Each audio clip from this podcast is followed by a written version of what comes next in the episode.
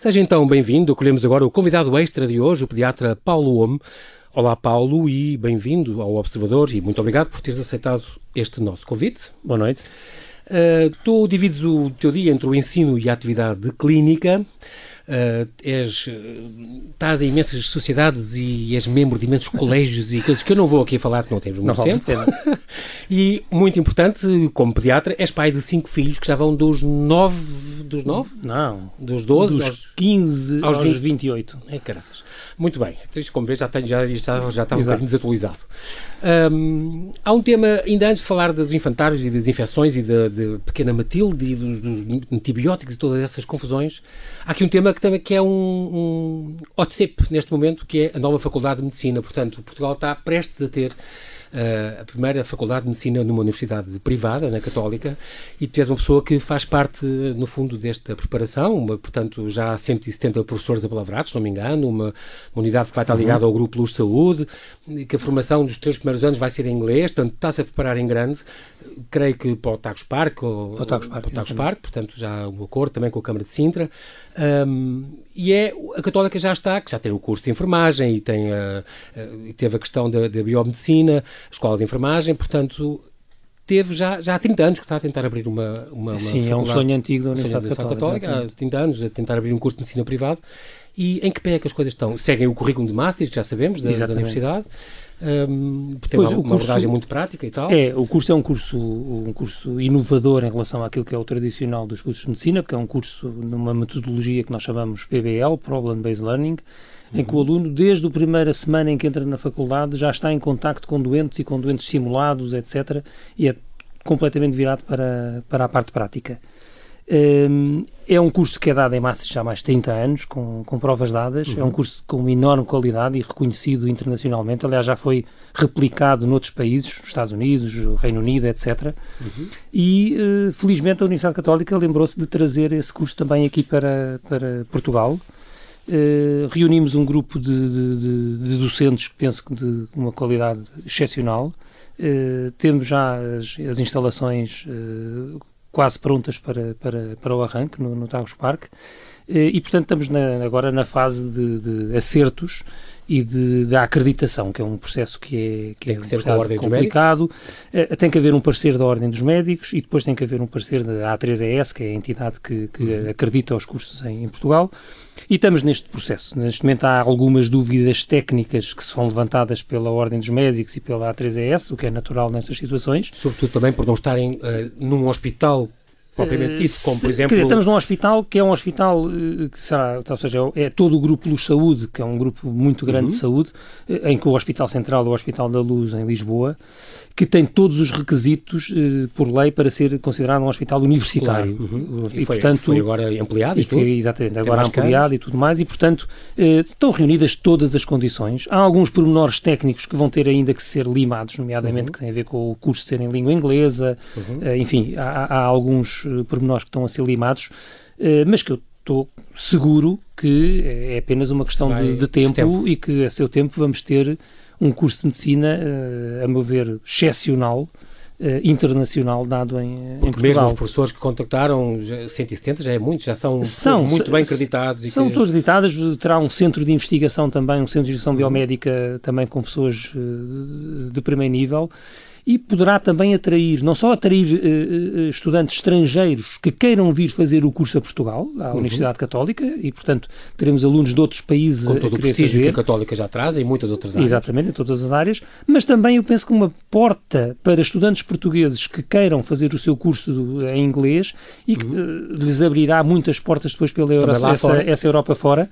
Uh, e, portanto, eu penso que é uma, uma, uma grande, grande mais-valia este custo vir para, para Portugal. Para Portugal. Se concretiza então esta, esta, Estou esta área. Lembro que há 15 anos a Católica fundou o Instituto de Ciências da Saúde e depois há 13 a Escola de Enfermagem. E agora era este passo seguinte que já é um sonho antigo. E, e não nos podemos esquecer que todos os anos há cerca de 400 jovens portugueses que se inscrevem em universidades de medicina estrangeiras porque não têm lugar aqui em Portugal. E, portanto, em quando Praga, este curso... Em Badajoz, em Praga, Badajoz, por fora. portanto, eh, quando o curso de, da Católica diz que vai abrir vagas para 100 alunos, até é provável que logo nos primeiros anos esses 100 alunos sejam até 100 alunos portugueses uhum. que tenham a oportunidade de fazer o seu curso internacional, mas na, em Portugal, claro. sem ter que se deslocar para outros países com todas as vantagens que isso traz. Muito bem. Falamos agora de escolas e do, escola e doenças. Estamos no recomeço das aulas e, portanto, tu, Gino Cima, já escreveste uma série de livros sobre isso. Um, recomeço das aulas, alguma recomendação especial que queres pôr aos pais? Eu lembro, por exemplo, uma das coisas que tu dizias também, porque os meus filhos foram, foram teus doentes, a nível das atividades extracurriculares, por exemplo, a música era uma coisa muito importante e que tu sempre defendeste que, que é, as é pessoas devem procurar. Eu, exatamente. Ou um instrumento, ou um coro aconselho a todos os pais que podem, ou seja, há duas coisas fundamentais para além da escola em si, uhum. é uh, o desporto e a música.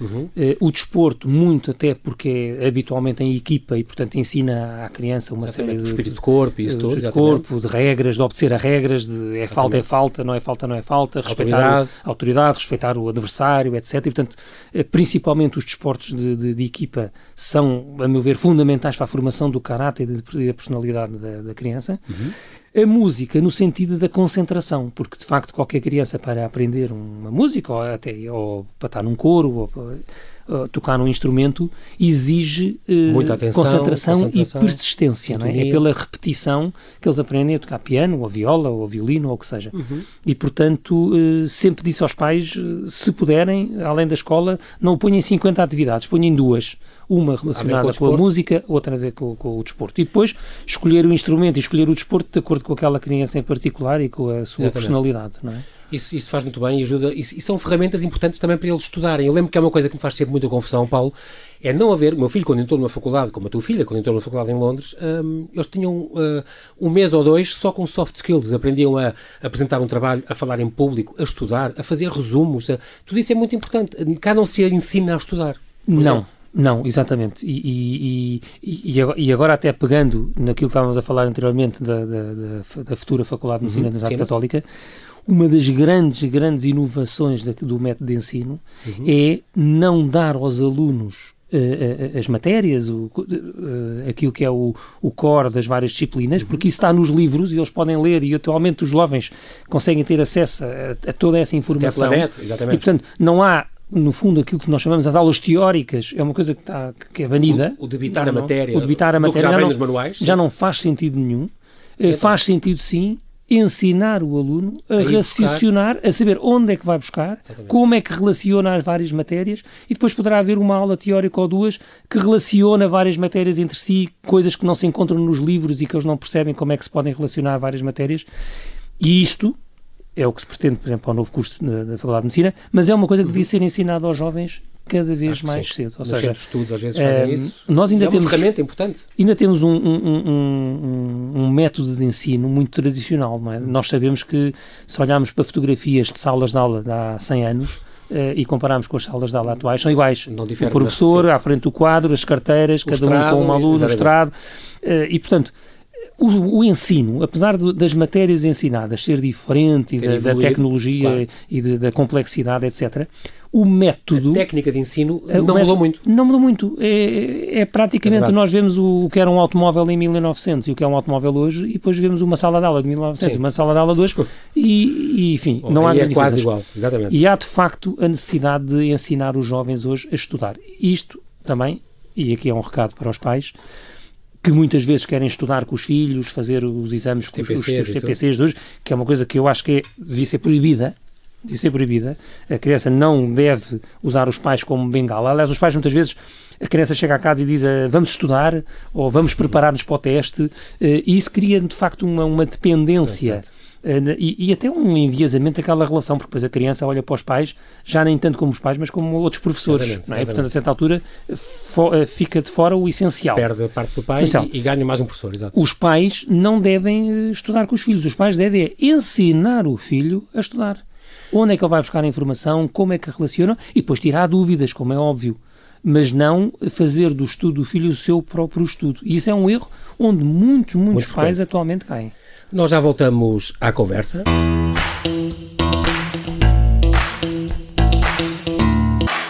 E voltamos à conversa com o pediatra Paulo Homme. Estavas a falar, estávamos a falar exatamente dos pais, dos trabalhos de casa.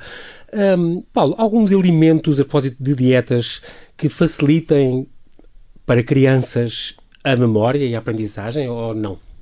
É assim, de uma forma, de uma forma geral, assim, eh, geral, não. É um pouco um mito esse tipo de, de, de, suplementos. Sim, suplementos. Nós sabemos que há algumas coisas que, quando estão em falta, a criança tem mais dificuldade de concentração e mais, menos mais dificuldade em memorizar. Por exemplo, uh, o ferro é extremamente uhum. importante para, para, a atividade cerebral. Uh, sabemos também alguns uh, ácidos gordos, os ômega 3, ômega 6, etc., também são, peixe, assim. exatamente, também são fundamentais. O que nós sabemos também é que se a criança tiver uma alimentação equilibrada e comer de tudo um pouco e fizer a nossa dieta mediterrânica normal, uhum. não tem habitualmente déficit nenhum desses alimentos e, portanto, eh, não é necessário eh, em condições normais, com uma criança saudável, enfim, eh, normal, que é suplementar fazer suplementar porque com isso vai ter um melhor desempenho ou um menor desempenho. Não. habitualmente isso não é necessário. É diferente de crianças, por exemplo, com hiperatividade de déficit de atenção, em que nós sabemos que às vezes o suplemento com determinados alimentos, nomeadamente com os ômega 3, ômega 6, etc., pode ajudar Uh, enfim, é mais um fator que pode ajudar uhum. à, à, concentração da, da, criança e, eventualmente, adjuvante a, a, a medicações. Uh, mas, enfim, para a, criança que, que, não tem habitualmente essas dificuldades, enfim, que serão a maioria, não é necessário fazer nada desses suplementos. Agora é a altura em que vão começar as aulas, acabaram as férias, ou estão a acabar as férias. É a altura dos pais conseguirem redesenhar os tempos dos miúdos, porque agora foram férias, deitavam-se mais tarde, uhum. tinham muitos jogos, tablets, horas de dormir, muita Playstation, dormiam até tarde. Agora isso acabou. Há algumas dicas para as pessoas ajudarem Aquilo, a pois, o mais importante é O mais importante é que haja regras. Uh, e, e, é engraçado que quando nós falamos com os pais sobre uh, o que é que eles acham da necessidade de haver regras, uh, concordam quase a 100%. Uhum. E quando perguntamos à criança sobre a necessidade de haver regras, concordam quase a 100%. Quando perguntamos aos pais se as regras são aplicadas, os pais acham que quase sempre que sim, 90%. Sim. Quando perguntamos à criança se ela acha que as regras são aplicadas, ela diz que não, tem a certeza que não.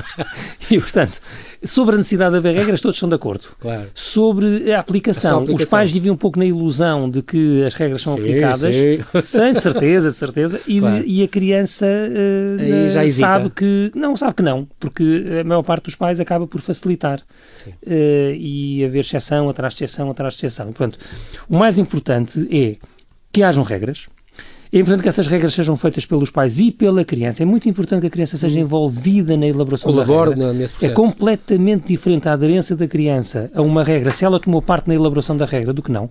E o ideal até é fazer a regra em momentos em que ela não é necessária. Por exemplo, a meio do verão, estão todos de férias e uhum. fala-se, olha, agora no próximo ano letivo, quando começarem as aulas, o que é que tu achas sobre os tempos que vais dedicar à Playstation e ao Fortnite e ao, enfim, aos jogos? Uh, e a criança, naquele momento de férias, descontraída, uh, diz muitas coisas que acham que são lógicas, mas nem, nem está a medir as consequências do que vai acontecer depois. Portanto, é fundamental que a regra seja elaborada pelos pais e pelas crianças, e até há numa altura em que não estão a ser necessárias. Uma espécie de treino. Exatamente, uma espécie de treino. Imagina que o teu primo precisava de agora de regras, o que é que tu achavas que deviam ser as regras Exatamente. para o teu primo? E, portanto, consegue-se desviar a conversa e a criança uh, perceber que, que, quais são as regras. Ela vê do lado de fora. E depois estabelecer também, e juntamente com a criança, quais as consequências se as regras não forem ah, cumpridas. Exatamente. É no muito importante. falhar... No caso, então, e se não cumprires, o que é que achas que deve acontecer? Deves ficar de castigo? Deves ficar sem a Playstation durante uma semana? Exatamente. Ou deves ficar... Porque, e isto combinado numa altura de férias em que nada disto está a acontecer. Faz, faz. E é muito mais eficaz, se isto for feito assim, do que, primeiro, não haver regras, depois há umas regras feitas, mas impostas pelos pais, a criança nem foi tomada e... conselheira. Exatamente. Depois a criança falha e a, e a, consequência é estabelecida no momento, no sabor, ao sabor da, das emoções, Sim. e muitas vezes são consequências um bocadinho... Ainda quente, exatamente. A quente, e muitas vezes extravagantes, extravagantes e, e, que fora de contexto, exatamente. E às vezes os pais, os próprios pais, às vezes põem-se em situações de becos sem saída, por exemplo, uh, nunca mais jogas Playstation. Enfim, a criança olha para aquilo e percebe, isto não é verdade, não é? Portanto, eu sei que isto é esta consequência, isto não vai acontecer Exatamente. nunca. Exato. E, portanto, às vezes os pais eh, põem-se assim, às vezes em becos sem saída, sem, sem necessidade. E, portanto, estabelecer as regras com a criança, estabelecer as consequências com a criança e depois, quando começa o ano letivo, apenas deixar a coisa rolar, isso é uhum. o fundamental. Depois, cada um é um caso. A criança pode jogar um bocadinho Playstation todos os dias, como pode não jogar durante a semana e só jogar ao sábado ou ao domingo de manhã. Exatamente. Isso depende de cada família, depende de onde claro. é que anda a Playstation, uh, enfim. Uh, Tudo isso é possível. O mais importante é que haja regras e haja uma rotina. Não pode ser deixado ao critério do daquela momento. criança e do momento. Sim. E hoje portaste bem e hoje tiveste boa nota no teste, portanto, pode, isso, isso não funciona. Isso cria uma grande anarquia e basicamente a criança aprende é a, esquivar e a conseguir exatamente. entre os pingos da chuva a contornar a coisa. A contornar a coisa. Um, eu lembro que lá em casa havia uma regra que era às quintas-feiras. Às quintas-feiras é o dia sem eletrónica. E então às quintas-feiras lembro com os meus filhos foi uma coisa que resultou muito. Às quintas-feiras não havia nem telemóveis, nem jogos, nem... era jogos de tabuleiro, daí a grande experiência que eles ainda hoje têm pelos jogos de tabuleiro e a tua família toda sabe isso. Exato. Um, e portanto às quintas-feiras tínhamos esta obrigação e a coisa correu muito bem quase sempre. Às vezes pediam para mudar o dia e volta e meia, excepcionalmente isso acontecia, mas eram exceções. A questão dos dias sem eletrónica é fundamental, mas é fundamental se for para a criança e para os pais. E muitas vezes claro. os grandes inimigos dos dias sem eletrónica é, são é, os pais. Aliás, como em tudo Exatamente. isto, o grande, às vezes o grande inimigo de não haver telemóvel às refeições, o grande inimigo de, deste tipo de coisas é são os pais. Os pais e os, pais, os próprios pais não conseguem que isso não aconteça. Tem que dar o exemplo. E não se consegue educar uma criança apenas pela palavra, tem que se educar pelo exemplo. E eles se veem uma coisa e ouvem outra, faz, uh, vão fazer aquilo que, que veem, claro. não é? Não, e, portanto, a entrada para o infantário para muita gente é outro tema, nós vamos falar assim em temas Sim. muito esporádicos, soltos. muito soltos, tem mesmo que ser assim, não tens muito tempo. A entrada para o infantário, para muita gente, é assim o, é, um é, é a tendência para ficarem doentes. Pronto, as pessoas pensam logo as condições é ideais para, para o meu filho ficar doente e tu até escreveste um livro, O Infetário, pois, muito bom. Uh, porque é uma, é uma inevitabilidade, faz parte da vida. Uh, e a primeira coisa é tirar aos pais o stress de eu não quero que ele fique doente quando entre para o infantário, porque isso é uma coisa que não é possível. Sim. E, portanto, ele vai, vai ficar, ficar a primeira coisa é, ele vai Sim. ficar doente. não sei se é no primeiro dia, se é ao fim da primeira semana. Não sei se vai ser uma coisa ligeira, se vai ser uma coisa mais grave, mas vai ficar. E, portanto, Pronto. os pais, sabendo isto, acabam, a certa altura, a certa, o stress diminui um bocadinho, porque Exato. vem inevitável. E depois saber que as doenças apanham-se por transmissão de criança para criança. Portanto, ou seja, a criança não fica doente por estar a passear no parque sozinha, ou porque apanhou uma corrente de ar, não é? Como, sim, sim, a, a, criança apanha a doença porque apanha outra criança ao lado que está doente e que tosse Tem, e, que, e, que, passa. Exatamente, ou que toca. Ou que... Pronto, as doenças respiratórias são mais frequentes no inverno. A escola começa no, no outono e inverno, no nosso caso, não é? Portanto, uhum. temos esse, esse senão. E depois, eh, como também começa no outono e inverno. As crianças têm tendência a ficar em salas fechadas e depois está a chover lá fora, não podem ir lá para fora um e ficam na frio, sala. Os vírus gostam de se multiplicar nos climas frios. E, portanto, clima frio, dentro de salas, muita criança muita junta, criança. significa... Algumas doentes, pronto. Doença. E, portanto, é inevitável. Aquilo que é importante é preparar os pais para sinais de alarme. Saber que se tiver uma febre, é isto, isto, isto é que fazer. Se tiver uns vómitos, é isto, isto é que fazer. Se tiver uma diarreia, é isto, é? E se surgir este, este e este sinal de alarme, então tem que procurar o médico ou tem que ir a uma urgência. Isto é extremamente importante porque o que nós vemos acontecer, a escola começa este, começou esta semana e nós já sabemos que a partir da próxima semana as urgências de pediatria vão estar completamente entupidas, Sim. com horas e horas de espera. E também sabemos que dessas as crianças que vão à urgência, 90% Sim, não, não tinham que ir à urgência. Exato. Podiam ficar em casa dois ou três dias porque aquela febre ia acabar por passar, uh, aqueles vómitos ou aquelas náuseas iam acabar por passar. E, portanto, acabam por entupir e não deixar que as crianças que realmente precisam sejam vistas em tempo útil. É, portanto, aqui é muito ensinar a todos quais são os, os, os principais sinais de alarme para que só recorram ao médico e à urgência naqueles sinais. Exatamente. E se não existirem aqueles sinais, não vale a pena. Podem ficar Porque muitas vezes, uh, uh, portanto, e a linha 24, a linha saúde 24 funciona. Ajuda, funciona, ajuda, ajuda, ajuda, porque tem os algoritmos de decisão, portanto, os pais telefonam para lá e, e eles vão... os sintomas. E os sintomas e, e, vão ganhar. E foi uma, uma, uma excelente iniciativa. E foi uma grande ajuda. Foi uma excelente iniciativa. Portanto, em último recurso, só ir para urgências, Exatamente. iniciar o tratamento em casa, sempre até em contacto com o pediatra. João Paulo, até porque se nós tivermos que dizer qual será o melhor sítio para uma criança apanhar uma doença, é um hospital? É na sala de espera de uma, claro. de uma urgência. Portanto, uh, acaba por ser um contrassenso, porque às vezes vão lá crianças que têm uma pequenita virose e podem sair lá com uma, uma meningite. É? Sim, e, portanto, é ir à urgência pode ser um perigo também. Ir à urgência é sempre um perigo e por isso é que só se deve ir se for realmente necessário. Em último recurso. Muito bem. O infectário falámos, eh, onde no teu livro, que se há, há três anos, falas em, em mais de 90 de, doenças mais frequentes, que é muito importante. Escreveste outro, outro importante, isto é para também deixar referências às pessoas em Exato. casa, o Plano de Saúde das Crianças, um guia médico para pais e professores, muito importante. Tecnologias.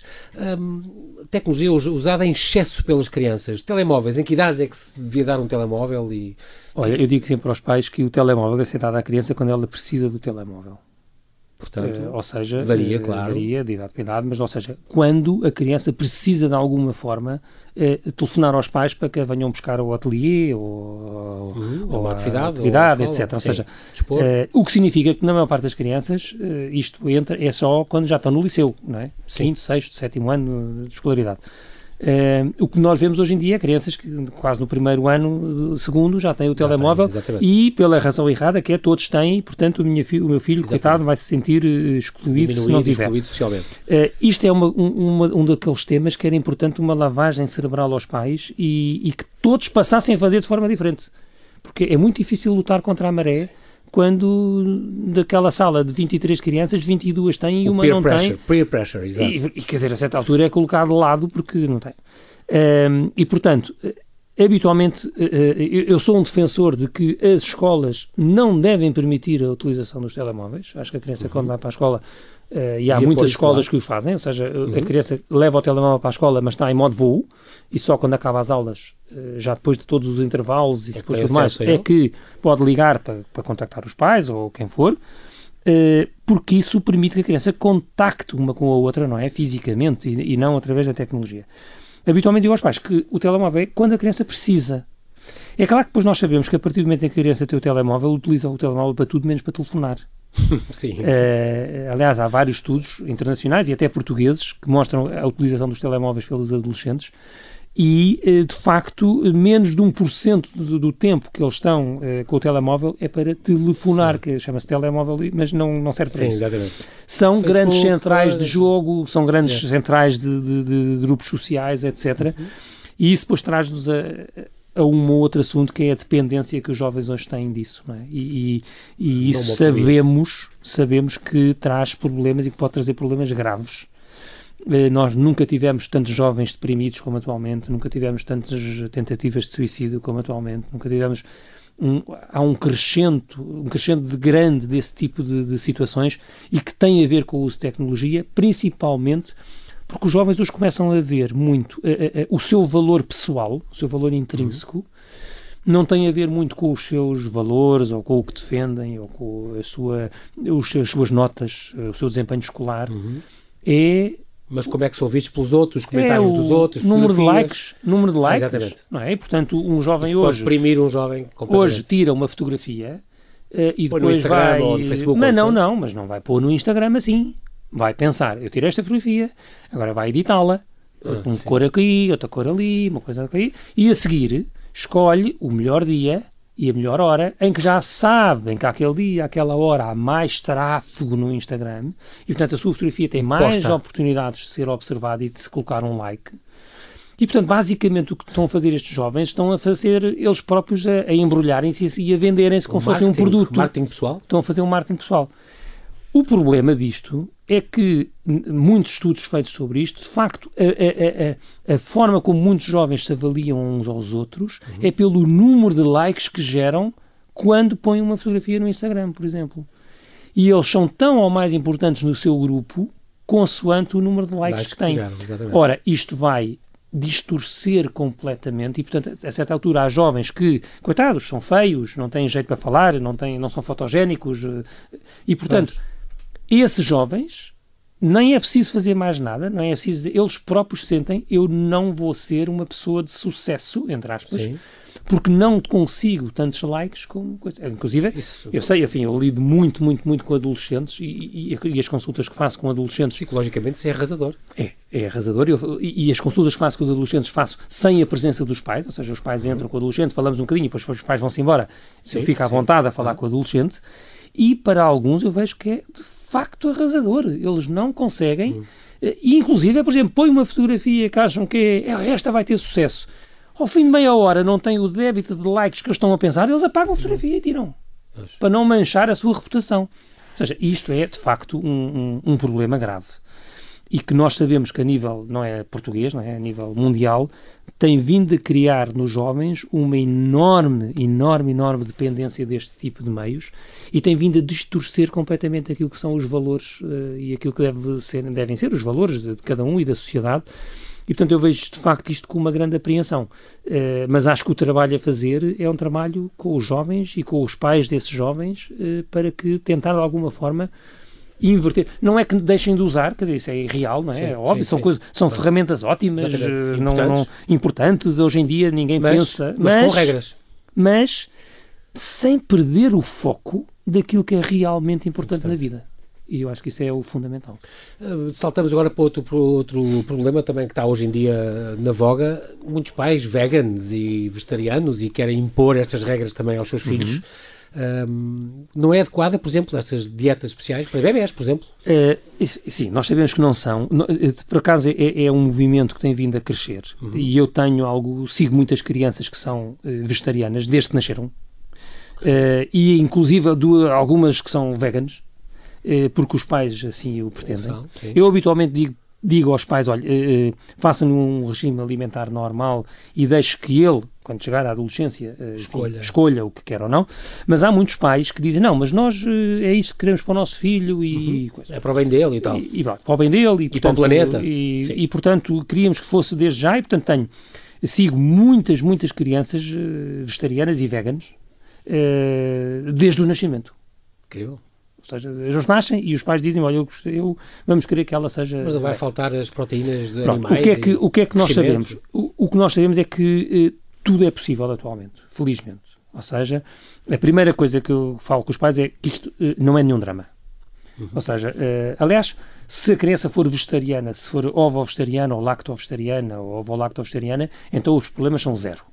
Ou seja, é Aí questão de. tudo o que precisa de proteína. Tem tudo o que precisa e nós, enfim, hum. com alguma criatividade cálcio, conseguimos, assim, conseguimos sim. dar a volta e, e, e, ter uma, as necessidades todas uh, satisfeitas. Uhum. O único problema verdadeiro é na criança vegan. Eh, vegan desde que nasceu, ou seja, a criança que nunca nem vira, ovos, nem pronto, mel, nem, nem, nem carne, carnes, nem, peixes, nem, nem nada. Uh, nessas crianças em particular, aquilo que é preciso é que o acompanhamento pelo pediatra seja um acompanhamento muito mais rigoroso. Uhum. Temos que fazer alguns suplementos, de vitaminas, de sais minerais, porque eles não têm e, e, precisam. Uma coisa é o adulto, já tem a sua constituição óssea, já tem a sua massa muscular. É um e, bebê em crescimento. Outra coisa é o bebê que está a claro. crescer e que se não tiver, eh, não E portanto, vai ter que fazer alguns suplementos. Uhum. E vai ter que fazer análises regularmente para vigiarmos se os níveis daquelas uhum. vitaminas uhum. e, eh, e estão, ferro estão e cálcio estão adequados. E se tudo isso for feito, enfim, acompanhados por um pediatra que esteja habituado a seguir crianças vegan, não há nenhum problema. É isso que é, é a mensagem que é importante fazer. Portanto, de facto, é uma opção de alguns pais e é uma opção fazível desde que o acompanhamento seja o acompanhamento correto e que os próprios pais percebam, e habitualmente percebem, que aquela criança em particular tem que fazer alguns suplementos, tem que fazer algumas análises, tem que fazer, um, no fundo, um acompanhamento um bocadinho mais elaborado do que numa criança que tem uma outra dieta dita mais normal uhum. ou habitual, eh, mas é possível. E, portanto, hoje em dia, eh, felizmente, não é um problema. Um drama. Um drama. Um, quase mesmo, temos dois minutos. Uh, a obesidade infantil uh, preocupa-te? Muito, uh, muito. Nós há que... indicadores que dizem que não está tão mal como isso. Como Quer é? dizer, mais de 40% dos jovens portugueses na adolescência têm excesso de peso ou obesidade. Portanto, é 40% bastante. é muito, não é? Portanto, Sim. principalmente no que isso vai acarretar em termos de futuros, em termos de gastos de saúde, saúde. que estes jovens que agora são mais de 40%. Coisas crónicas que vão apanhar no coração. Há 30 tá? anos atrás, se calhar 10% tinham. E nós vemos o que é que aconteceu à população hoje, que há muitos obesos e diabéticos e, e etc.